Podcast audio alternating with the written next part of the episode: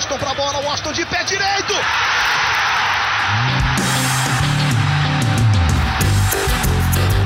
Está entrando no ar o podcast. Sabe de quem? Do Do Flusão, do tricolor das Laranjeiras. É o GE Fluminense.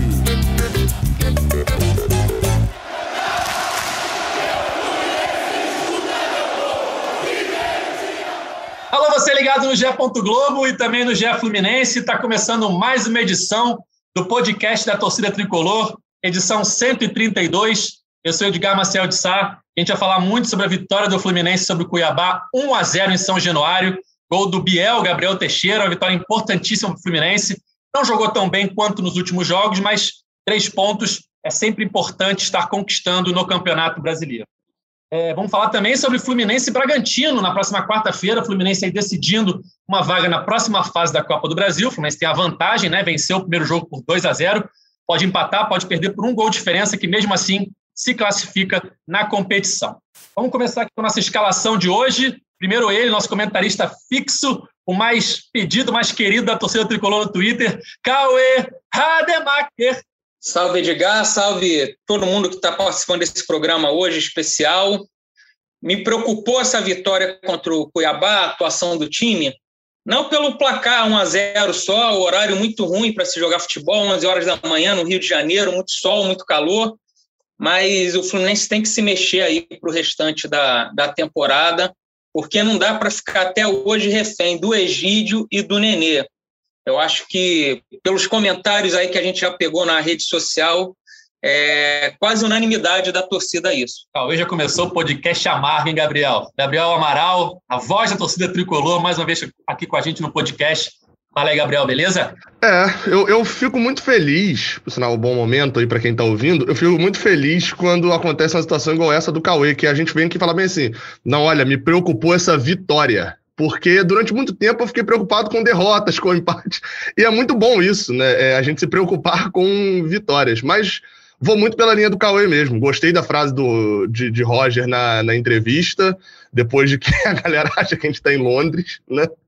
Jogando futebol 11 horas, mas acho que vale muito isso mesmo, acho que vale muito isso, Cauê. O Fluminense está refém de algumas coisas e a gente se acostumou a, a, ficar refém dessas coisas. Né? Mas é muito bom também que a gente esteja discutindo isso, trocando o pneu com o carro andando, mas o carro tá bom, tá, tá funcionando e, e tem quatro pontos, tem tá invicto, não tomou gol no Brasileirão ainda.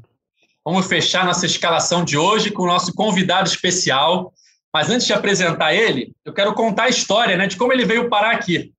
É, semana passada, logo depois de a gente gravar o podcast, eu peguei meu celular e tinha uma mensagem de um número desconhecido. E a mensagem era assim: Boa tarde, Vigar.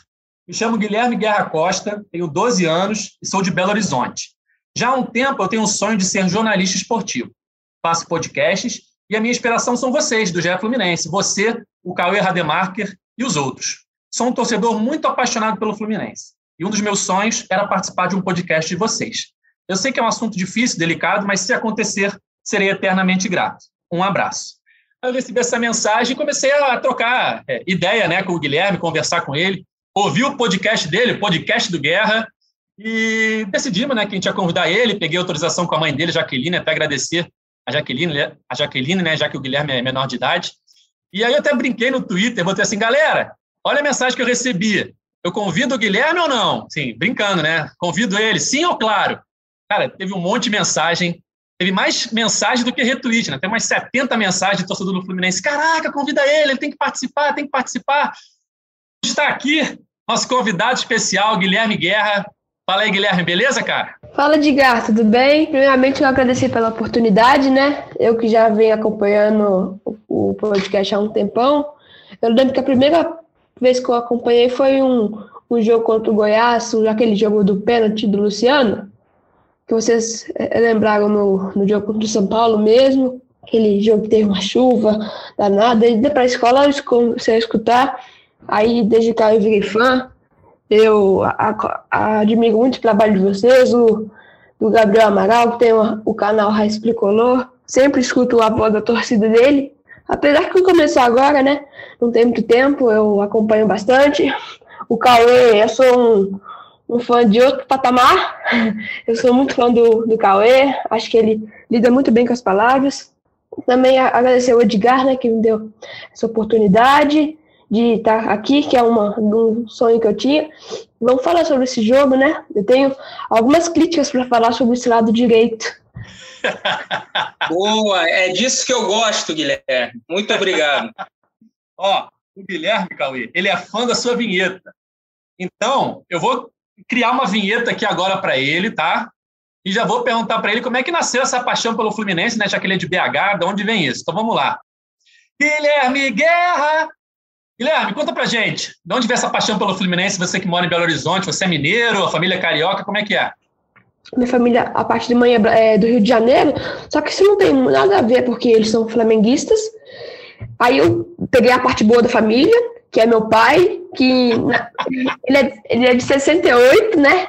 Aí o time de 76, ele começou a gostar do Fluminense, o time de 76 ali. Fluminense é do foi... Rivelino. Era o, era o time do Rivelino. Sim. Aí a ele máquina, come... né? A máquina tricolor. Aí ele começou a gostar, virou Fluminense. Já foi em vários jogos, assim. A gente é torcedor, torcedor mesmo.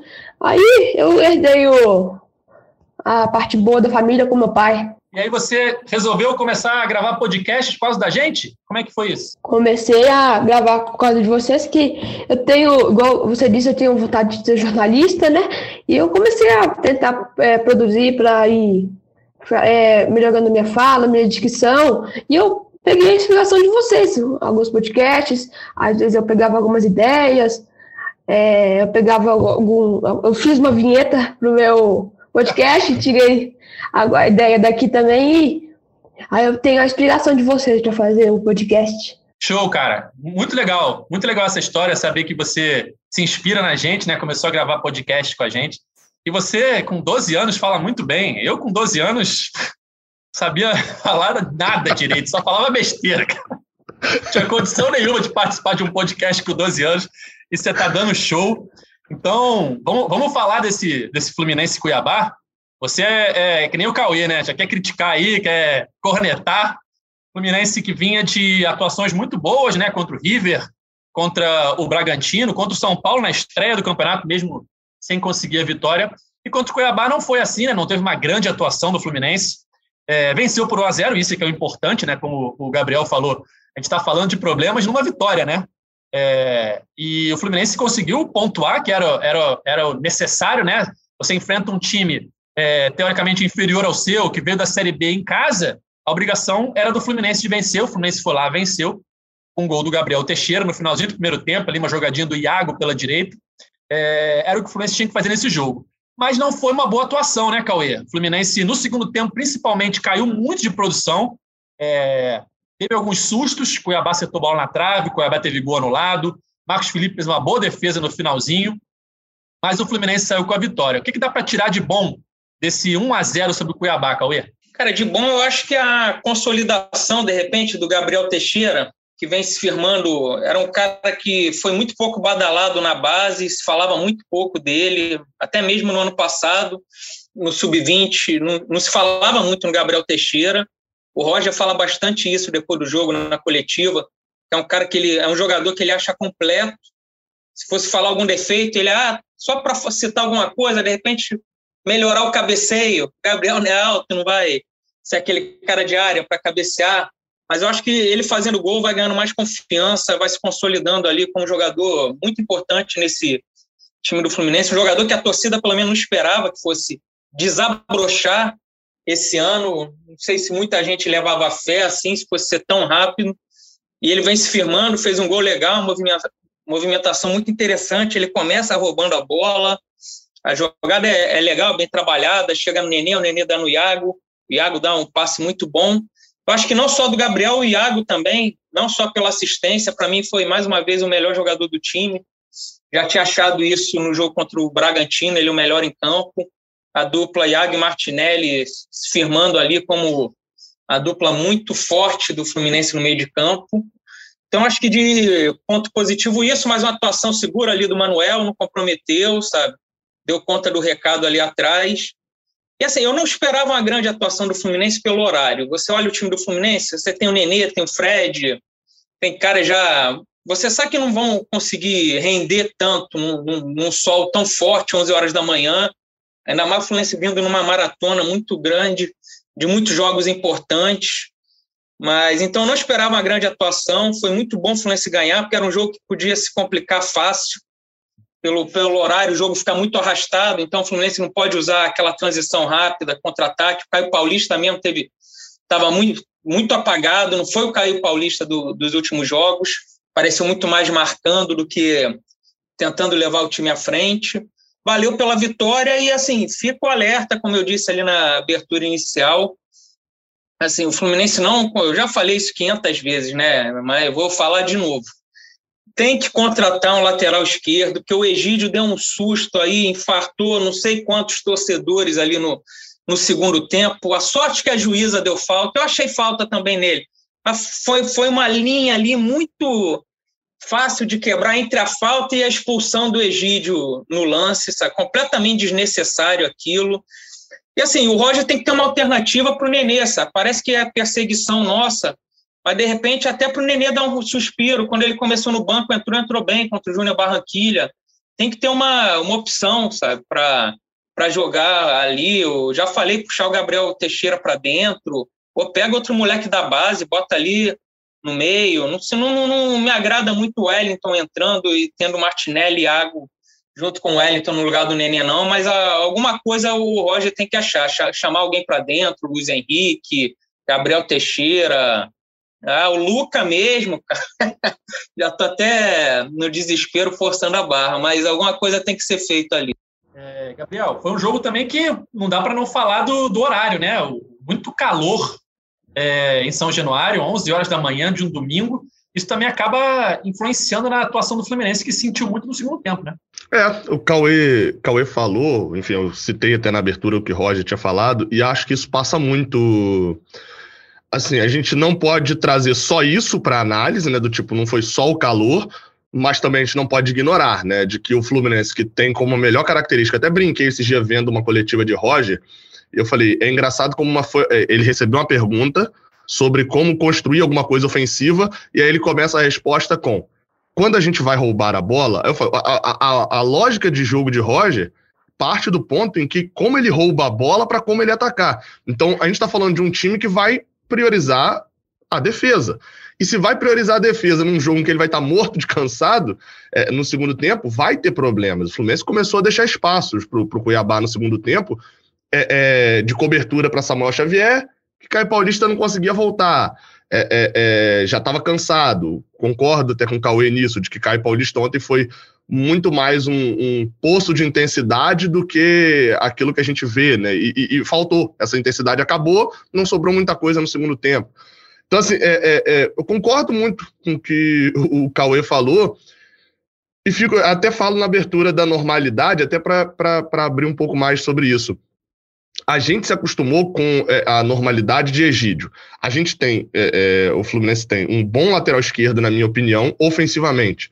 A jogada do gol ontem é mais uma jogada que começa com, ofensivamente, Egídio. É Egídio que intercepta a bola lá de, de Walter e, e cria a jogada. Ofensivamente, Egídio funciona. É, é, é, são várias jogadas criadas por ele. Só que a gente normalizou que, ok, a gente tolera que ter umas três, quatro jogadas que ele vai quase ou vai entregar um gol para a gente ter um lateral, porque ele é melhor do que Danilo Barcelos.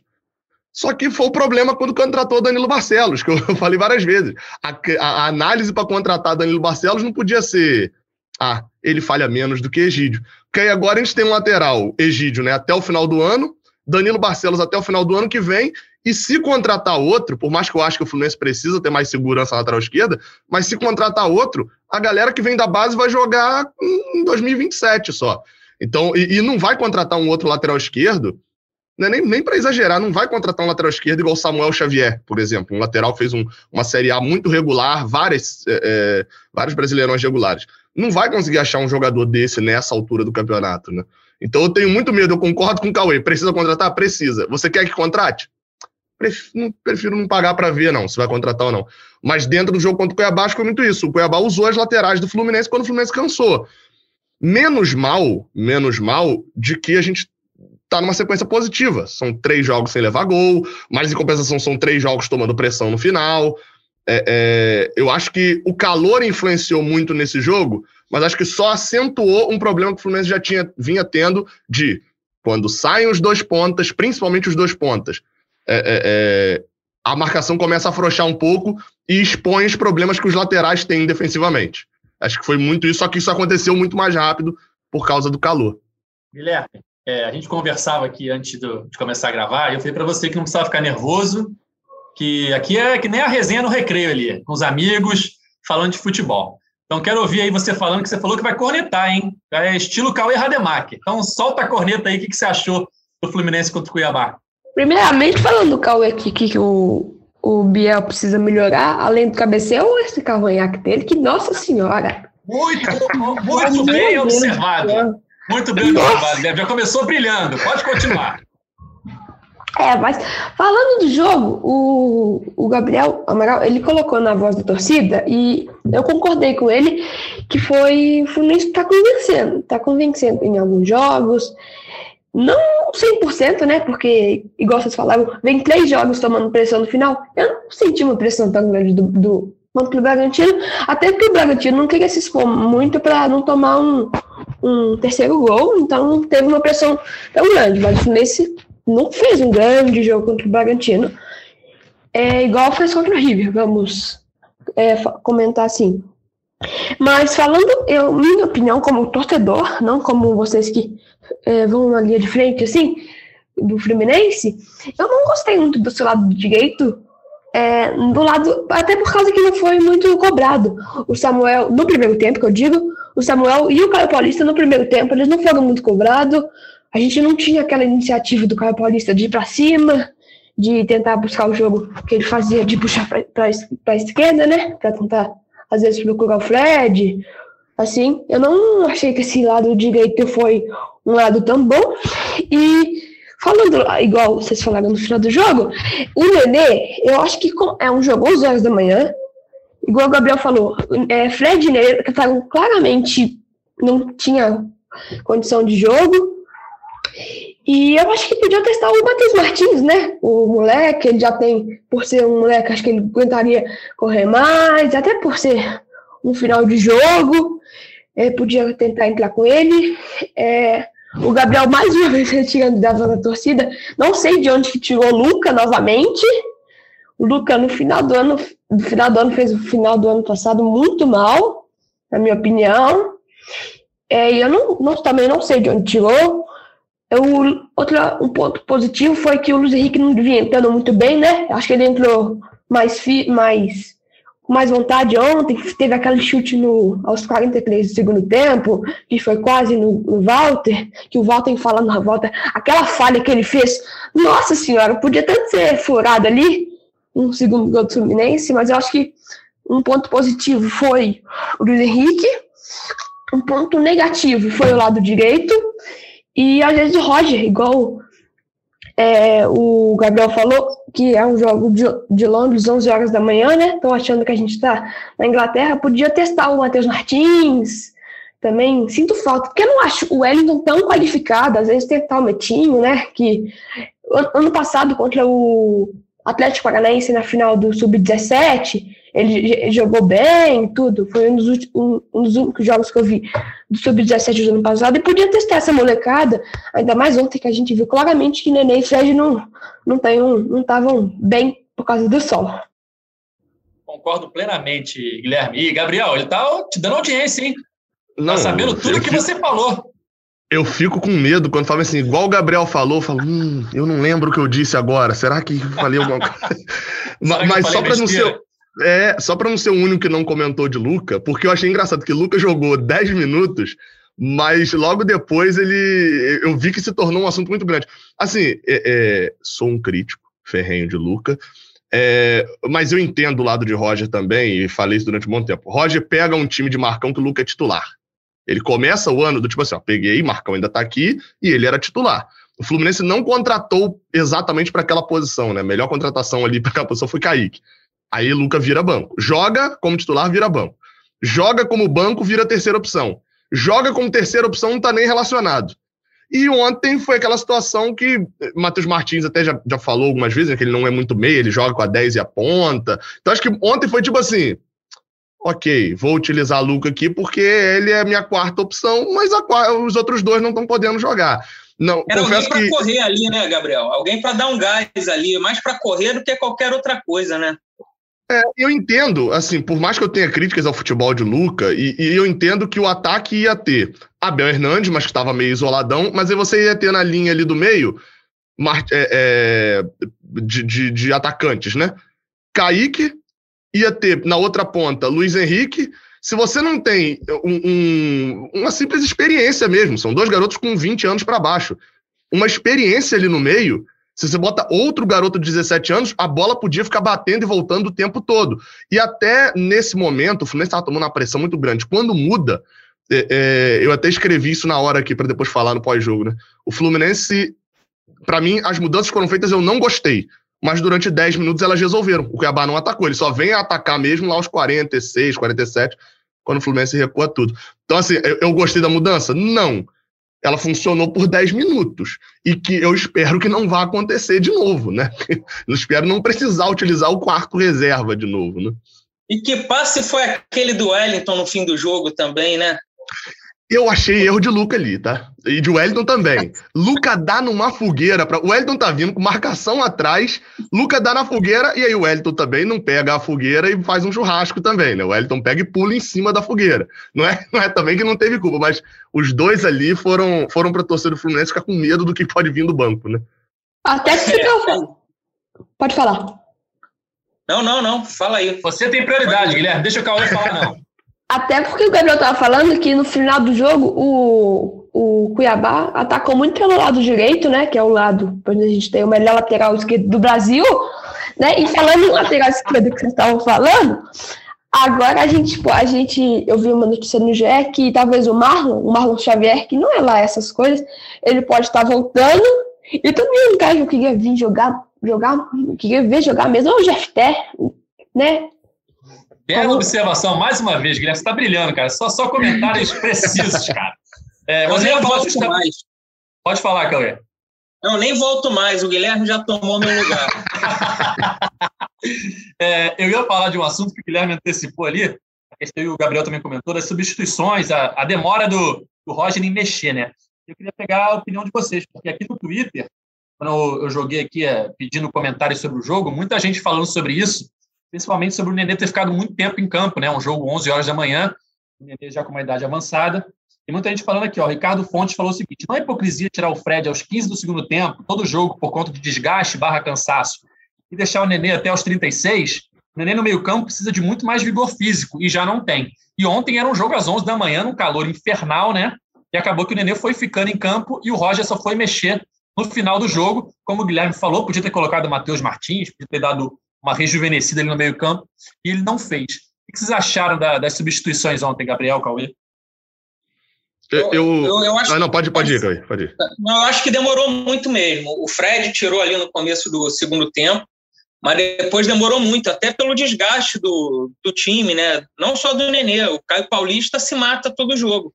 Você vê que o Caio Paulista é sempre substituído, o time toma até um sufoco ali, às vezes, quando, quando ele sai pelas laterais, mas ele não aguenta. A função que ele faz, ele não aguenta. O Gabriel também, Gabriel Teixeira.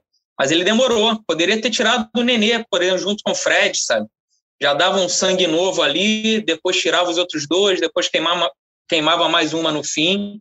Eu acho que ele demorou muito a mexer e o Fluminense não criava, não fazia nada, né? Foi dando chance para o Cuiabá ir chegando. E, e como gosta de fazer uma falta inútil o time do Fluminense, quantidade de falta inútil do lado da área, na frente da área, pelo amor de Deus, cara, aquela foto, a falta que o cara tá de trás, aí vem qualquer um ali, o Egídio, Samuel Xavier, Iago, Wellington entra, então é um festival dessas faltinhas.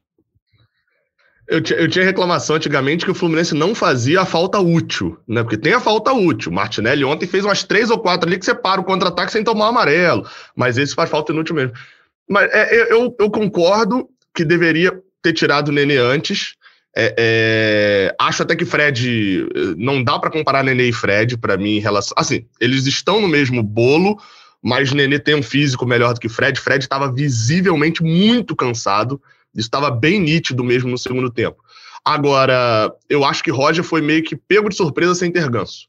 É, é, ele descobriu no sábado né, que Ganso não jogaria, é, é mas a, acho que foi muito isso. E ele ficou refém de, de Nenê.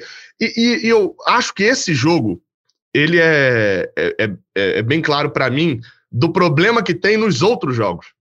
Porque esse jogo era normal se, vamos dizer, se Nenê não é titular, não vinha sendo titular. Ele aparece para esse jogo e é titular e joga até os 30, a gente poderia falar, não, poxa, ele estava sem reserva, segurou um cara um pouco mais tempo, é um cara que com uma bola pode matar o jogo e tal. Qual é o problema? É que Nenê sai depois dos 80 em todo jogo.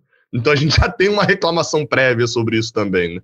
Acho que foi muito isso. Ele, ele olhou para o banco, não tinha muito reserva, e talvez, se ele tivesse tirado o Nenê antes, ele poderia ter preservado mais os pontas, se ele bota um outro cara ali porque corre mais para marcar, porque isso que o Cauê falou, Cauê falou é verdade. Caio Paulista não aguenta jogar assim o jogo todo e, e, Gabriel Teixeira não aguenta. E ninguém que joga naquela posição aguenta. Roger mexe sempre nas mesmas posições porque são as posições que mais se cansam no jogo. A diferença é que Caio e Gabriel estão aguentando mais tempo segurar ali com mais intensidade, que Kaique e Luiz Henrique não aguentavam, né?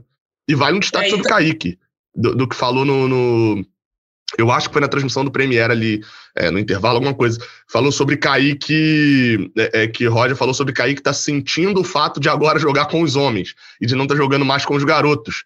É, é, e é um ponto a se destacar sempre que fala de subir um garoto da base. Um garoto que nem passou pelo sub-20, já ir jogar com os profissionais, vai sentir muito, né? A gente tem que ter ciência disso também, né? E também. É, só... Fala aí, Guilherme. Pode ir, pode ir. Guilherme é só... tem prioridade sobre o Cauê, porque aqui, ó, nós temos os vovôs, né, que são Fred Nenê, eu e Cauê. O Gabriel é nossa geração do meio ali, é um Iago, Nino, de 20 e poucos anos. E o Guilherme é nosso Kaique, nossa joia e revelação de Xerém. Então, Kaique brilhando, pode falar, Guilherme. É só para falar para não ficar muito ultrapassado o assunto, porque você tava eu estava falando do, do Gabriel, Matheus Martins, e o Gabriel falou de essa bola rebater muito. Aí eu, eu então eu o Lucas entrou no lugar do Nenê, né? Certo? Certo. Então, às vezes, se colocar se o Matheus Martins no lugar do do Nenê, sabe? Não o Luca. Pra não, é porque eu percebi que se colocasse, como eles não têm muita experiência, essa bola rebateria muito. Até por causa do, da qualidade de não sei, jogadores tão novos do Cuiabá. E também, outra coisa que eu queria falar, desculpa interromper, é porque no último episódio, o, o Cavalieri, não o Dia Cavalieri, o Rafael Cavalieri, ele comentou sobre ter um substituto do Nenê. E eu acho que a diretoria do Fluminense, na minha opinião, hoje ela só tem o Casares e o Ganso para ter. Se precisar, coloca. Mas não tem um, um, um, meio de campo que vai, às vezes, manter o ritmo do time. Porque você percebe sempre que o, o, o Fred não, porque o Abel tá entrando bem. Mas se você percebe que o Nenê, quando ele sai, o time, na maioria das vezes, ele cai muito de produção. Cai muito de produção. Não por o Nenê fazer muita diferença, mas essa criação, o Casares, ele só joga quando ele quer jogar, o Ganso é passe de um metro e às vezes ele erra de um metro, né? E eu acho que o Fluminense precisava buscar, às vezes no mercado, um camisa 10, não, é, um camisa 10 do estilo do Nenê ali, até porque o Nenê já tá no, no fim de carreira, né?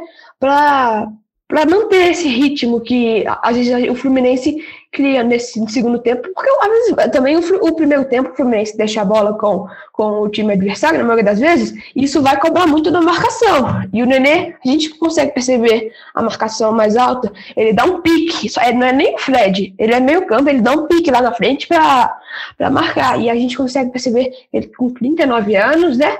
Quase no, no fim de carreira. E acho que tem, tem que ter pelo menos um camisa 10 para para substituir eu, ele num nível. Eu costumo, eu costumo dizer que Nenê é um carro 4.0. É aquele carro que, se você acelerar, ele voa. Mas em 2 km acabou a gasolina. Ele tem uns piques muito bons, mas a dificuldade dele é manter esse ritmo o jogo todo. E isso da contratação é, é, é a, a, mesma lógica da lateral esquerda, né? É, é, a montagem do elenco. O Fluminense hoje gasta boa parte da sua folha em três da mesma posição com um estilo muito parecido, né? Casares, Nenê e Ganso, né? São três jogadores que não vão conseguir no jogo todo dar uma mobilidade ali pro Fluminense. Até que porque se o Fluminense você vê o Fluminense, desculpa, Cauê, de novo, se você vê o Fluminense, o, o elenco do Fluminense hoje, você não vê um, um, de alto, alto nível que vai manter o jogo inteiro. Igual se você for buscar em times com mais, mais uma, uma renda maior financeira, você vai ver um jogador que tem a a, gente pode colocar o Iago e o Martinelli. Que ou eles Eu estão. Eles. Ou eles estão. Na maioria das eles estão muito bem, ou se eles estão mal, eles não, eles não apresentam uma melhora. Mas o Fluminense não tem um craque maravilhoso. É. Muito bom. E, e, Iago mantém o nível físico, mas não é o jogador próximo volante da seleção, né? É, aí a, então. Pode Mais falar. uma vez, né? O Iago e o Martinelli jogaram mais uma vez muito bem ontem. O Iago deu assistência. Estava olhando aqui uns números do Martinelli. Ele não errou nenhum passe ontem. Um jogador é, muito regular, né? É, 43 passes, 43 passes certos ontem. É, e não é aquele passezinho só para trás, né? Martinelli ele vai para frente. O Luiz, o Luiz Carlos Júnior ele falou na transmissão ontem, que eu não lembro qual jogador que era, que eu não sou desse tempo, de um jogador que foi ídolo do Fluminense e do Palmeiras, que ele só errava um passe a cada. Esse eu também não sou desse tempo, só queria deixar claro. Cauê, é, Cauê viu Não, esse aí nem eu, meu avô que falava dele. Foi ídolo do Fluminense, do Palmeiras, ele errava um passe. Ídolo acho que é, é, é, um exagero, talvez ídolo seria um é, pouco... É, ídolo. É eu não, não, sabia nem que ele existia, mas pelo que fala na transmissão, ele é parecia com o Martinelli, que, né, que deu exemplo que só erra um passe a cada meses, assim. É, o, o, o, Martinelli e o Iago continuam sendo ali o pulmão do Fluminense, né, os motorzinhos do Fluminense. Confesso que quando, no final do primeiro tempo, o Iago dá um carrinho e o braço dele prende no gramado ali, e ele fica caído com a mão no braço, eu falei, ih, caramba, luxou, vai ficar semanas fora vai estragar toda a formação do Fluminense, o esquema de jogo. Mas ele não só voltou para o jogo, botou uma proteção ali e ainda deu assistência para o gol, né, Cauê? É uma fase muito boa de, de Iago e Martinelli comandando esse time do Fluminense ali no meio-campo. Desde que o Roger fez as mudanças, que não envolveram o Iago e Martinelli, é verdade, mas ajudaram ele de alguma forma ali na marcação, né? Trocando os pontos e trocando os laterais depois da derrota na final do estadual. Já são quatro jogos do Fluminense de invencibilidade, né? Duas vitórias, é, três vitórias e um empate, perdão. E os últimos três jogos, o Fluminense não toma gol, né? Então, a marcação, de certa forma, se ajustou. Ajustou. O, o Iago, todo jogo, ele cai de um jeito que parece que é o último jogo dele ali, que vai para o estaleiro ficar meses, né? Mas depois recupera e volta para o jogo. Contra o São Paulo também aconteceu isso. Ele levou um pisão feio. E, e, o Iago demorou a encaixar no Fluminense, né? Ele chegou no começo de 2020, demorou a achar uma posição, jogava ele com o Hudson, o Dodi depois começou a entrar com o Iago, mas o Iago demorou para ir bem, para cair no gosto da torcida, mas depois deslanchou, virou ali um jogador, é, e é, é, outra função ali, tanto dele quanto do Martinelli, que a gente não tem nenhum reserva com a característica, né? A gente discutiu isso aqui no, no último programa qualquer os dois volantes ali para substituir eles são o Wellington ou o André, que são o primeiro volante, né? Não tem essa característica nem do Iago, nem do Martinelli, que podem chegar mais na frente, carregar mais a bola. Eu queria ter visto mais o André no Carioca, jogou muito pouco, poderia ter sido uma chance. Assim como a gente falou, o Jefté poderia ter sido testado no Carioca, para a gente ver se teria uma opção para a lateral esquerda.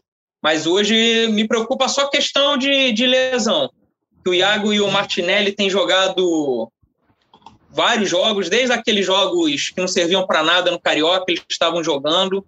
Então me preocupa só é o Fluminense perder um dos dois machucado aí, como é que vai ficar esse meio de campo que está, pelo menos com os dois, está ajustado. Até porque a gente não vai ter o Martinelli na Libertadores, né? No primeiro tá jogo. Suspenso, né? Tá suspenso. É, eu, eu vou dar uma opinião que nem eu mesmo concordo, tá? Mas vou, vou falar aqui que é. É, é, tem, tem alguns torcedores que são assim, né? Quando o, a galera reclamava que o Fluminense recuava muito e tal, aí vai assim, não, é bom isso aí, ó, tomou 1 a 0 com 10 do primeiro tempo, é bom. É bom tomar um gol no início que agora sai pro jogo e tal, aquelas lógicas meio malucas. Mas eu queria muito um cartão vermelho no final do jogo para Iago, alguma coisa assim, só para Roger ver logo se o Wellington e Martinelli vão funcionar juntos, o que eu acredito que não vão funcionar. É, é, assim, eu queria que isso fosse visto antes da gente ter que utilizar direto na Libertadores. Porque eu acho que eu nunca fui muito da galera que encampou o Calegari de volante. É, é... Mas vejo agora como uma possibilidade. Porque assim, Calegari era titular na lateral direita. Então você vai estragar a lateral direita para consertar a volância, não faz muito sentido. A Calegari está no banco agora. E, e Roger já deu é, é, pelo menos um sinal de que pode utilizá-lo um dia como volante. E eu acho que a solução para a substituição de Iago e Martinelli não ficar totalmente capenga, a não ser o nível técnico, claro, possa ser o Wellington Calegari. É, Martinelli tem mobilidade, mas não é uma mobilidade tão grande contra Iago e acho que isso pode ser suprido ali com o Wellington e Calegari. É óbvio que abaixo o nível, não estou comparando o nível, óbvio que abaixo, porque eles são reservas e os outros são titulares. Mas queria muito uma situação dessa, não uma lesão, porque lesão pode dar problema depois, mas um vermelho, ó, Iago tá fora de dois jogos, hein, gente? Tivemos aqui, infelizmente, um problema. Roger precisará ver isso agora contra o Atlético Goianiense e Fortaleza, para pelo menos resolver isso logo, porque eu tenho um medo de chegar no jogo contra o Cerro ah, não, tá aqui o Wellington. O Wellington é o reserva. E jogar, eu tenho medo disso, mas enfim, eu, né? Eu tenho mais medo do Atlético Goianiense com Marlon Freitas jogando a bola que tá jogando lá no. Gabriel, se o Iago for expulso no próximo jogo, vou marcar seu arroba no Twitter lá, galera. Agradeça ao Gabriel. Se você perdeu os jogos seguintes sem o Iago, então, amigo. É visão extra. Não, lesão não. Lesão não, tá? Só tô deixando que lesão não, mas expulsão é, é o famoso males que podem vir pro bem. Aí expulsão também não, porque às vezes pode ser dois jogos, pelo menos uns três cartões amarelos, dá pelo menos um jogo. Isso, que ainda zero os cartões, ainda zero os cartões. Aula, aula, outro, tá dando aula. Outro jogador que eu queria ver, tudo bem que é campeonato carioca, não foi parâmetro, mas o primeiro jogo contra o Fluminense, que acho que foi contra o Volta Redonda, Volta Redonda não, Boa Vista, que o Fluminense perdeu, Resende. Foi. Resende, isso. Que teve aquele volante, o Caio. O Caio. Caio Vinícius. Caio Vinícius. Acho, acho que é. É um, um, é um volantão. Ele, é ele, volante. ele mesmo. É barbudão agora. Barbudão, Mas ele acho que foi emprestado pro Goiás, se eu não me engano. Isso. Acho que foi pro Goiás ou pro Cuiabá? Pro CRB? Não sei. Não. Foi pro Goiás. Eu, eu, eu vi um jogo dele essa semana. É, o de bem, inclusive. O início eu, eu tenho um amigo chamado Marcão, que mora aqui no Leme, no Rio. Se ele ouvir você falando isso, ele vai ficar fera, hein, o, o Guilherme? Que não tem não gosta dele, não? Que ele, que ele xingue mais que o, que o Caio Volante. Na verdade, é difícil achar quem goste, mas vamos lá. É, muita mensagem aqui no Twitter, Cauê, falando o seguinte: foi uma vitória que deu para o gasto, né? vitória burocrática do Fluminense. Uh, o Bobadilha Guerreiro aqui no, no Twitter ponto interessante quando o time está bem é que até em dias em que o jogo não encaixa, existe a possibilidade de vencer. Acredito que o Roger tenha que girar um pouco mais o elenco para evitar o desgaste. Já o Luiz Alberto Miranda falou o seguinte: valeu só pelos três pontos. Acredito que o horário e o acúmulo de jogos decisivos pesaram no desempenho, já que o time não, não vem sendo poupado. O João Lombardi falou o seguinte aqui, ó. Essa vitória me lembrou da campanha de 2010. Essa o Guilherme não lembra, hein? Time sólido na maior parte do jogo, eficiente com a bola, infelizmente fora do Maracanã. Sofreu e venceu. Esse horário de 11 horas é ingrato demais. O Caio e o Biel cansaram antes do normal. Foi isso, né? É uma vitória que, como a gente falava lá no começo, Gabriel, se não foi a melhor atuação, o Fluminense venceu, pelo menos ganhou três pontos e pode tirar lições numa vitória, né? Melhor do que tirar lições na derrota, né? É, eu falei isso muito, usei muito esse discurso no, no ano passado com o Odair Helman, né? É, que a gente tinha aquela comparação muito ainda. Odair versus Diniz, né? Que tinha sido, o Fernando Diniz tinha sido treinador no início do ano. Eu falava, olha, a, a, é muito tranquilo quando você tá, tá, ganhando. Acho que o jogo ontem contra o Cuiabá é muito isso. É, é, eu fiz até uma, uma, uma, análise várias vezes do, do problema que isso pode gerar o Fluminense perdeu para o Goiás, então um jogo que o Guilherme citou, né? Do, do, com o Fernando Diniz na estreia, e foi aquele jogo muito maluco, pênalti, Luciano e tal. E se o Fluminense, o fato do Fluminense não ter ganhado aquele jogo, fez com que o Fluminense ficasse sempre com três pontos a menos ali no Brasileirão do que poderia ter, e era todo jogo um drama. Oh meu Deus, o Fluminense tem 10 pontos, se tivesse 13, era mais tranquilo. O início do brasileiro influencia muito é, nisso, e o Fluminense começar com quatro pontos tendo agora uma sequência de jogos que eu não considero jogos fáceis, mas nenhum desses jogos é um jogo que a gente. Não é, nenhum desses jogos é o São Paulo no Morumbi. É o Santos em casa, é, é o Bragantino fora, é Atlético Goianiense e Fortaleza, que estão muito bem, fora de casa, mas é daqui a duas, três semanas. Então, são todos jogos em que o Fluminense vai entrar para jogar, para trocação. Não entra como favoritaço, mas também nenhum deles o Fluminense entra com. Ah, nossa, é, é, é se é normal uma derrota aqui, vamos para conseguir um ponto. Então, isso deixa o Fluminense mais tranquilo para jogar as próximas partidas. É, esse jogo do Goiás aí, que tanto o Guilherme e o Gabriel já citaram, né, essa estreia com derrota para o Goiás em 2019, é, foi uma derrota que fez, eu acho que todos os torcedores terem certeza do drama que viria pela frente aquele ano ali. Foi uma derrota que foi sempre assim, nunca conseguiu esses três pontos depois para recuperar. Foi, foi um drama desde o, do, daquele primeiro jogo ali. E era fundamental vencer o Cuiabá, porque aí você já faz quatro pontos em dois jogos, já dá a respirada, senão você já começa correndo atrás. Cauê, Thiago, me lembra de não. Depois o Fluminense acho que empatou com Goiás, com Havaí, não foi? CSA, foi, CSA. Não, é, é perdeu para CSA. Havaí CSA em casa, perdendo 500 gols. E, eu vou recomendar, ô Guilherme, eu vou te recomendar então, talvez você não tenha assista os melhores momentos de Fluminense e Havaí. Talvez você mude a sua opinião sobre Caio Vinícius depois de ver o lance. A raiva da torcida tricolor é nesse jogo aí, ó. Esse é o uma centro da raiva. Uma é, é um belíssimo pênalti, exato. Vocês estavam falando do. O Gabriel tá falando do Diniz, que eu acho que uma coisa que foi boa, que mudou muito, né? Do ano, do ano passado, foi o ano passado que o Diniz começou, né? Retrasado, retrasado. Retrasado. Começou. Que o Fluminense é um time que é, pressionava, tocava aqui, tinha 80% da posse de bola e acabava perdendo. E é completamente diferente do time do Fluminense hoje, né? O Fluminense é dominado, tudo bem que não é o jogo todo, é mais o primeiro tempo, mas consegue sair com o resultado. E outra coisa que eu também queria é, ressaltar é que eu não, eu não, sei se foi o Fernando Diniz, aí depois foi o Oswaldo Oliveira, ou foi antes? Sim, sim. Foi depois, sim, depois, depois, Trocaram bem ali na época pra caramba. Foi uma ótima mudança de treinador. A, me, a, melhor. Acho que foi a única coisa boa que o Ganso fez até, até hoje no, no Fluminense foi demitir o Oswaldo de Oliveira. Que ele praticamente demitiu. Mas falando que depois veio aí o Odair, né? Aí depois veio o Marcão. E eles, eles continuaram com, com o. Pelo não tocando a bola o jogo todo, mas pelo menos essa saída de bola era sempre tocando de pé em pé. E o Roger, ele, ele tá. Ele tá ele tá com, com, com essa ideia de jogo ainda, mas ele tá, ele tá às vezes com chutão, com uma proposta não tão arriscada, né?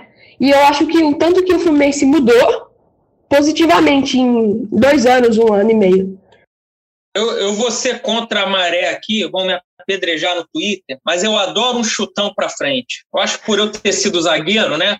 Cheguei a ser comparado com o Ricardo Gomes no meu início lá na, no futebol de salão do Fluminense, mas depois acabei quase um Rafael Ribeiro a carreira.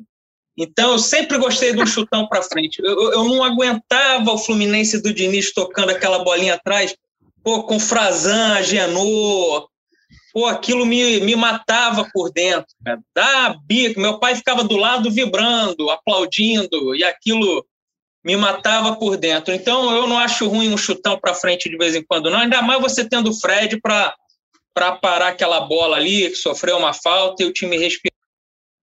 Eu sempre gosto de. Só mais uma coisa, eu sempre gosto de lembrar coisas positivas do Fluminense, né? Por esses últimos anos não foi tão possível, mas o que dá para retirar eu retiro. Que foi alguns laterais esquerdos que o Fluminense que o Fluminense formou, não formou, mas jogaram aqui, que o Fluminense podia ter ter segurado, que nossa, faria tanta falta. Tem o Ayrton Lucas que teve seus momentos mais ou menos, mas foi um ótimo lateral. O eu Caio... bons. Eu gostava. É, eu também gostava, o, aquele, a tatuagem dele. A tatuagem maneira ele, né? É, o, o, pro, o, principal problema de Ayrton Lucas era a tatuagem. A lateral esquerda do Fluminense só foi fazer drama com o Egídio, né? Teve Caio é, Henrique. Caio, né? E Caio Henrique, eu acho que eh, teve a discussão entre Alan e Caio, Caio Henrique na, na temporada do Diniz, mas eu acho que o Caio Henrique foi o melhor, o melhor jogador do Fluminense. É, o, o, Guilherme levantou um, um, dos últimos tópicos aqui antes de falar do Bragantino, que vai ser o ganso, né? esse vai não vai do Ganso aí. Mas antes de entrar no Ganso, queria falar um pouquinho do Gabriel Teixeira. Acho que a gente falou pouco dele. Ele foi o grande nome do jogo, um jogador que, se não, não era tão badalado na base, né? não chegou no profissional, como, por exemplo, chegaram Kaique, Metinho, assim, super badalados, mas que em pouquíssimo tempo é, conquistou seu espaço. Ele participou de todos os jogos do Fluminense na temporada 2021. Os 24 jogos, ele esteve em campo em algum momento, seja como titular, ou seja, entrando é, durante o jogo. É, já conquistou a posição agora nessa, nessa últimas partidas, né? Depois da derrota para o Flamengo na final do estadual. Desde então ele é titular do time e fez o seu gol agora, primeiro gol no Brasileirão, né? Já tinha marcado no Carioca, marcou seu primeiro gol no Brasileirão contra o Cuiabá, garantindo essa vitória. É um jogador que já está virando realidade, né? O, Roger falou que ele é, só precisa melhorar o cabeceio. É claro que precisa melhorar outras coisas, como todos os jogadores precisam melhorar é, várias coisas, mas ele já está conseguindo mostrar sua qualidade, Cauê, e, de certa forma, até surpreendendo, né? Não dava para esperar que ele fosse começar tão bem assim. E hoje é um dos principais nomes desse time do Fluminense, né? Tava no meu cartola e me deu bons pontinhos nessa rodada. Sim, também, também botei ele no, no cartola. E foi aquilo, aquilo que eu disse. Para mim, ele se consolida cada vez mais. Acho que ele pode usar mais o chute dele. Eu lembro que na base, sub-20, ele fazia alguns gols de fora da área, batendo. O gol de falta dele contra o Flamengo, acho que era Brasileirão Sub-20 do ano passado, quando o Fluminense foi eliminado. O Fluminense venceu por 3 a 1 se eu não me engano, e aí foi para os pênaltis. É, um dos gols foi dele de falta. Pô, então, acho que podia bater falta. O Nenê é já muito manjado do jeito que ele bate na bola, sendo falta lateral ou, ou frontal gol. Pode o Gabriel bater, bater na base, ele chuta bem também. Ele pode arriscar mais, até ele jogando na esquerda, fica mais fácil ele cortar para dentro e, e chutar. Acho que ele tem que arriscar mais isso, pelo menos ali no, no sub-20 a gente vê que era um fundamento forte dele. É, eu, eu acho engraçado, até fui fazer aqui agora o exercício de pesquisar. Gabriel Teixeira tem 20 anos, e aí eu fui ali naquela função ali do Google que você pesquisa é, é, delimitando datas, né? Se você pesquisar Gabriel Teixeira Fluminense, o que foi dito sobre ele em 2020, você não acha quase nada. Você acha um, um, um, gol que ele fez contra o América, assim, matérias né, que foram feitas. Tem muito pouco sobre Gabriel Teixeira. E isso porque ele, esse ano, estaria no último ano de sub-20 dele. É, é, eu acho que isso é bom. Para ele foi bom. É, é, por mais que seja bom para um Kaique da vida virar matéria internacional e olha só como com 17 anos ele é o Neymar canhoto e tal, isso valoriza muito a carreira. Isso não vai dar para Kaique a tranquilidade que Gabriel Teixeira teve de fazer toda a sua formação. Eu brinquei isso várias vezes lá no Raiz Tricolor, no Canal 20, é, é, de que se a gente listasse cinco nomes em fevereiro, cinco nomes aí da base tricolor que vão terminar 2021 como titulares ia ter Kaique, ia ter. Não ia ter Gabriel Teixeira. E isso deu uma tranquilidade muito grande para ele. Assim, o comentário de Roger na coletiva, até eu fiz um vídeo da coletiva lá no canal e tem um comentário que é muito bom: é nem meu pai me elogiou tanto na vida igual o Roger elogiou o Gabriel Teixeira nessa coletiva. Passou um pouquinho do ponto, ele se empolgou. É, é, é, enfim, Gabriel Teixeira está melhorando a marcação agora, né? É, é, não vinha, é, era um problema dele a ocupação de espaço de marcação, mas ok também. Roger não vai ali meter o pau no garoto que acabou de jogar muito bem.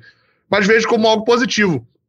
E até vocês citaram esse Fla-Flu, até um outro jogador desse Fla-Flu que foi muito bem e que eu não citei, mas estou para citar isso há um tempo, pode ser uma opção ali de volante também, só para buscar o assunto lá atrás, é o Wallace, é, que também é dessa geração ali de Luiz Henrique, de Marcos Paulo, é, é, é e que jogou muito bem assim na base o tempo todo, no profissional praticamente não teve muitas chances ainda, e que pode ser uma opção. Ele é da mesma geração que André, e eu acho que ele pode usufruir do que Gabriel Teixeira tem, de que ele está um pouco fora do mainstream, então pode ter o um desenvolvimento melhor. Além de ser meu conterrâneo de Tanguá, o que ajuda muito a ser um bom jogador. Mas sobre o Gabriel Teixeira é isso aí. O que fortalece, uma pode coisa falar, que fortalece o, o, o Gabriel Teixeira, eu acho que ele é mais pé no chão. Vamos dizer, assim, o Kaique, o Kaique, acho que a qualidade dele é.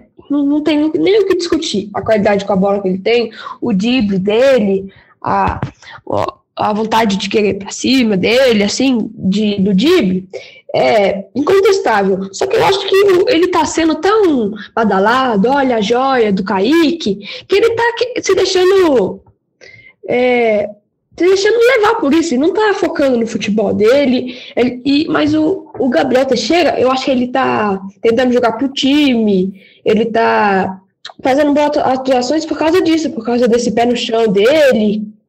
E acho que ele, tá, ele igual eu disse, ele tá querendo ajudar o time. E o que, o que mais tirou o Kaique do time foi isso, né? Ele tava querendo ir para cima, perdia a bola, aí não, não, ele não é muito bom de marcar. É, até porque se ele voltar para marcar, ele vai cansar muito rápido. Mas ele não é tão, não, tão bom na marcação, ele perdia a bola aqui, ele queria inventar de fazer isso, de fazer aquilo, não, não faça a jogada mais simples. E o Biel, a gente está percebendo, ele está tentando fazer a jogada mais. Ele faz a jogada mais simples e, e tá dando resultado, né? Tá dando resultado. O, o Wallace, que o, o Gabriel citou, ele está no Sub-23, né? Ele é da mesma geração né, de uh, André, Martinelli, João Paulo, é, João Pedro, Marcos Paulo, era daquele time ali, formava o meio-campo é, com o André e com o Martinelli. Mas ele teve uma lesão no joelho, por isso que ele perdeu um pouco de espaço. E aí ele está no Sub-23 agora, mas é uma boa opção. Eu, eu tive no CT hoje, participando de uma produção do Media Day, né? É, gravando umas imagens lá para Globo, umas chamadas e tal.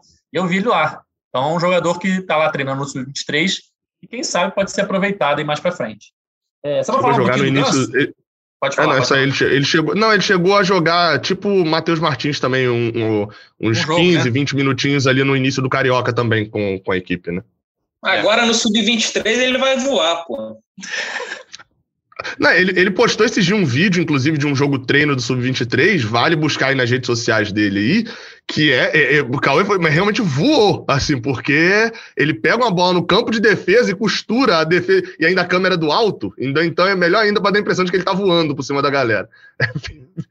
mas eu é, suspeito. Ano, ano passado Cara, ele, fez bom, ele fez bons jogos no, no Sub-20 mesmo, poderia ser mais aproveitado, pelo menos a gente aqui a gente não está no dia a dia, né? Nem consegue assistir treino, nada, mas. Mas ele é, ele é um bom nome, realmente. É, só falar um pouquinho do Ganso, o Ganso que não foi relacionado com o Cuiabá, né? Estava com sintomas de gripe, é, desfalcou o Fluminense nesse jogo. Ele passou por um teste de Covid, né? Deu negativo, já voltou a treinar com, com o elenco, né? Estava lá hoje, até vi ele lá no CT. É, e seguem a, a, as tratativas né, de uma possível saída do Ganso para o Santos, né? Eu queria saber do nosso comentarista, Guilherme, que você acha do Ganso, Guilherme? Acha que ainda tem espaço para ele? Eu vou falar. nele ainda? Eu vou falar igual meu pai que fala. Deixa o Ganso embora, que o Ganso fortalece com o time. O Ganso não ajuda em nada esse time. O Ganso, igual eu falei, o Ganso é jogador a face de dois metros. Mas nada, o Ganso não. Deixa o Ganso. Hoje, eu tô falando, o Ganso. Agora, ele tem 30 anos, né? 31. 30 e pouquinho, é. 31? É, é 30 e pouquinho. É, e acho que não, não dá pro Fluminense, não dá. Ele, ele entra, ele joga 10 minutos e 10 minutos que. Ele só serve pra dar mais ódio pra torcida do Fluminense. Essa é a verdade. Vou ter que exercer a minha função. Vou ter que exercer a minha função de, de Gansete. Vocês não estão vendo, mas a gente tá com um vídeo aqui. Estou com um copo de ganso aqui do lado. Como orgulho. Não, mas é o. Gabriel. É, não, eu compreendo. Eu, eu brinco com esse negócio de Gansete e tal, mas, é, mas eu compreendo. É, é, é... Ganso, o principal problema dele foi esse, é, é, dois problemas. É, em toda a passagem no Fluminense. Foi expectativa e salário. Sempre foi esse. O custo dele é muito alto, o que faz com que a torcida tenha uma expectativa muito alta por ele e que ele se torne um jogador ainda mais cobrado. o Ganso 2019 se tivesse no Fluminense ainda hoje, aquele ganso jogando ali de segundo volante naquele esquema maluco de Diniz, ofensivo e tal, era um bom reserva para hoje. Só que o problema é que ele não, não tem a expectativa da, da, da mídia, do tricolor, e nem tem o salário de um bom reserva. E aí isso vai complicar a vida dele durante um bom tempo. É, e eu só gostaria de fazer um alerta aqui. O torcedor que reclamou da entrada de Luca contra o Cuiabá, se Ganso sair, Luca entrará mais vezes. Então fica aí a ameaça, então. É uma... Hashtag fica ganso, nunca critiquei. Sensacional, Guilherme. Tá brilhando demais, cara. Tá, tá maravilhosa a sua participação. É... Vamos chegando aqui no nosso último tópico. Bragantino, né? Fluminense e Bragantino, na próxima quarta-feira, às nove e meia, lá em Bragança Paulista, jogo da Globo, transmissão da TV Globo. É... o jogo que pode garantir a classificação do Fluminense para a próxima fase da Copa do Brasil. Oitavas de final, né? Acho que é a oitavas de final. É... 2 a 0 Fluminense. A pergunta que não quer calar: está garantida essa classificação? Dá para temer alguma coisa? Você, Cauê, do alto da sua experiência, já viu o Fluminense fazer tanta coisa, né? Se classificar em jogos difíceis, entregar jogos fáceis. Qual a sua expectativa para Fluminense e Bragantino?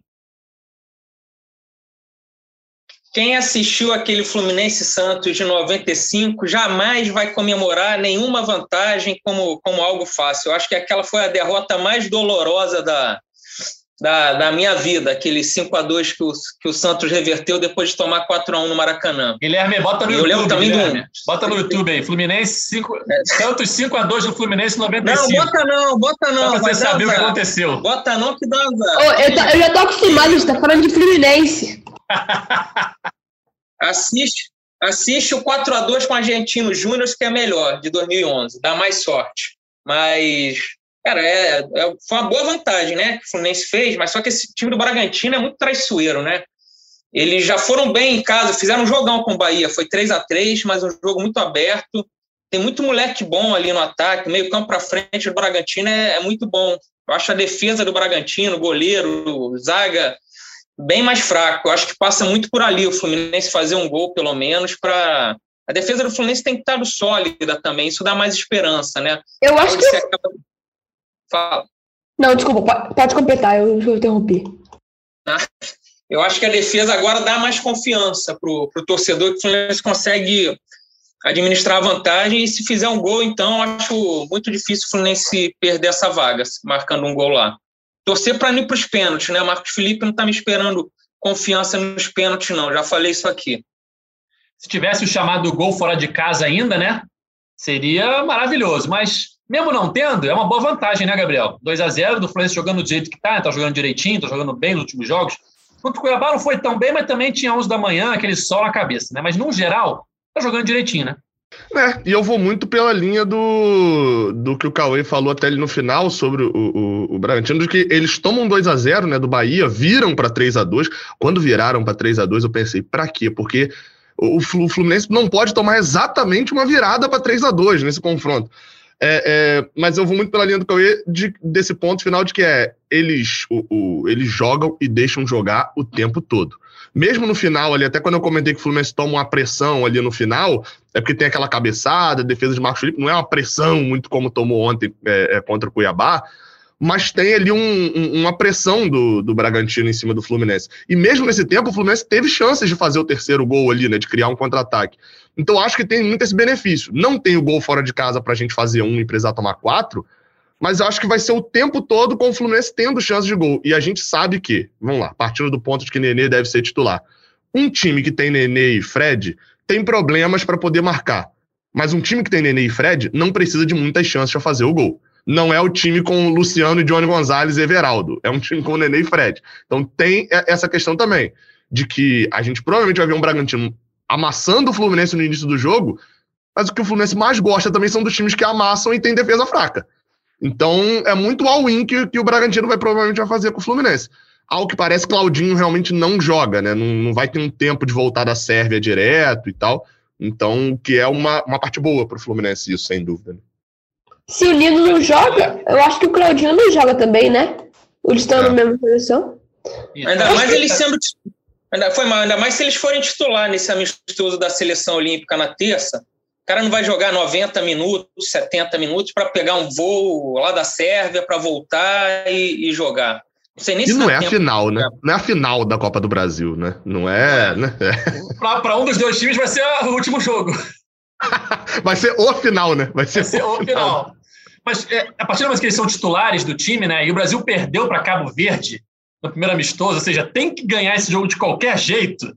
Não vai ser tipo reserva. Eu acho que vai ser o time principal de novo e vai ser Claudinho e os titulares. Então, a tendência é que o Claudinho não jogue. Se ele jogar, ele vai estar vindo de uma viagem longa, vai estar cansado. Então, não vai estar 100% fisicamente, principalmente depois de ter jogado no dia, nos dias anteriores, né? Então, ou seja, não terá o Claudinho, o, o, o Bragantino não terá o Claudinho, pelo menos é, bem fisicamente. Mas qual é a sua expectativa, Guilherme, para esse jogo? O que você acha que o Fluminense vai, vai fazer? Dá para passar? Já passou? Tá Eu tranquilo? Tá nervoso? só voltando pro primeiro jogo que o Fluminense podia é, é, voltar, é que o atacante do Bragantino, o Ítalo, né? É o camisa 15, o Ítalo. Ele quase não teve a bola no primeiro tempo. O Bragantino em si não fez grandes jogadas, só teve aquele é, jogada com o Lucas Evangelista, se eu não me engano, aquele chapéuzinho. O Fluminense acho que marcou muito bem esse meio-campo, esse ataque do Fluminense. E eu acho que o Fluminense tem que. Uma coisa que eu acho que o Fluminense tem que fazer, que não fez depois do jogo do River, não fez, que foi o Fluminense contra o jogo do River, foi o melhor jogo da temporada, sem dúvidas. Que o Fluminense, é, ele não deixou o River jogar. Ele, ele, não, ele, não, calma. O Fluminense foi para cima para não deixar o River jogar. Eu acho que o Fluminense tem condição de fazer isso. Pelo jogo que a gente viu, não teve um cansaço tão grande assim dos jogadores. É, tudo bem que vai, aqui, aqui no Brasil e tudo vai ter um cansaço a mais. Mas o, o Fluminense está é, tá jogando, jogou tão bem contra o River, aquela partida, e eu acho que se, se, o Roger aprimorar mais isso, o Fluminense vai ter mais condições é, físicas de jogar, jogar, não deixando o adversário vir para cima. E eu acho que o Fluminense tem que jogar desse jeito mesmo. Contra o, o Bragantino, acho que se fizer um, pelo menos um gol no primeiro tempo, encerrar o primeiro tempo com 1 a 0 eu acho que o, o Fluminense eu acredito, né? A gente tá falando do Fluminense, mas eu acho que, é que, o, que o, tem um grande chance do Fluminense passar. Boa, Guilherme. É, galera, vamos chegando ao fim do nosso podcast é, 131. Passou muito rápido. É, 132, perdão. Podcast 132. Passou, passou muito rápido, rápido Guilherme. Passou dois até, ó. Já é? passou dois, era o 131, já foi pro 132. Eu já até pulei dois. é, podcast 132. Guilherme brilhando nos comentários, 12 anos de idade. Eu com 12 anos, amigo, sabia nem falar direito. Quero dar show nos comentários, nas críticas, nas, nas opiniões. Guilherme, queria te agradecer muito pela mensagem que você mandou, é, não só por admirar nosso trabalho, por ter começado a gravar podcasts inspirados na gente, mas também por ter dado a oportunidade da gente te conhecer e de poder ter você aqui com a gente hoje. Muito obrigado e parabéns, cara. Você brilhou demais nos comentários. Eu que digo isso. Muito obrigado, Edgar, Cauê, Gabriel. É, muito obrigado pela chance. Se é que possível, eu queria agradecer um amigo meu, que ele está sempre me ajudando a, a, continuar no podcast. É um amigo meu, Pedro, o Pedro Lima, e também o Rogério. Não, é, Rogério, que ele trabalha na Globo, ele também me ajudou a, a ter essa oportunidade. Muito obrigado, Edgar, pela chance. Gabriel e Cauê, saudações tricolores. Valeu, Guilherme. Cara, muito obrigado mesmo. Foi muito legal. O pessoal no Twitter estava ansioso aí pela sua participação depois que eu postei a sua mensagem. E agora o pessoal vai adorar, tenho certeza, todos os seus comentários. Gabriel Cauê, mais uma vez, um prazer. Até a próxima. Valeu, Edgar. Agradecer aí o Guilherme, tudo que ele falou. Que o Fluminense possa ir bem esse ano, os, os próximos anos. Ele mora em Belo Horizonte, para ele poder tirar uma onda no recreio com os coleguinhas, aproveitar que o Cruzeiro está em má fase. É a hora dele crescer lá, hein? É a hora do, do Guilherme deitar e rolar no, no, no recreio, eu sei como isso era importante na época de escola. Então, tudo de melhor para você. Obrigado por, pelas palavras, por tudo aí, Guilherme. Muito obrigado, eu que agradeço. E tamo junto aí também. Agradecer a todo mundo que ouviu aqui até o final. É, e eu só queria deixar um recado final que é: desde que começou o projeto A Voz da Torcida, o Fluminense não perdeu. Então, queria dizer que meu pé, precisarei de um ar-condicionado exclusivo para meu pé, porque ele está muito quente. Valeu. É isso aí, galera. Sempre lembrando que o nosso podcast está nas principais plataformas de áudio. É só você lá na sua preferida procurar por GE Fluminense. A gente está sempre aqui nos dias seguintes aos jogos do Fluminense, falando sobre o jogo, projetando o próximo jogo, projetando a semana, as novidades envolvendo o tricolor. E de vez em quando a gente grava algum podcast especial com algum entrevistado. Valeu? Esse podcast ele tem a edição de Juliana Sá, a coordenação de Rafael Barros e a gerência de André Amaral. Valeu, galera. Até a próxima. Tchau!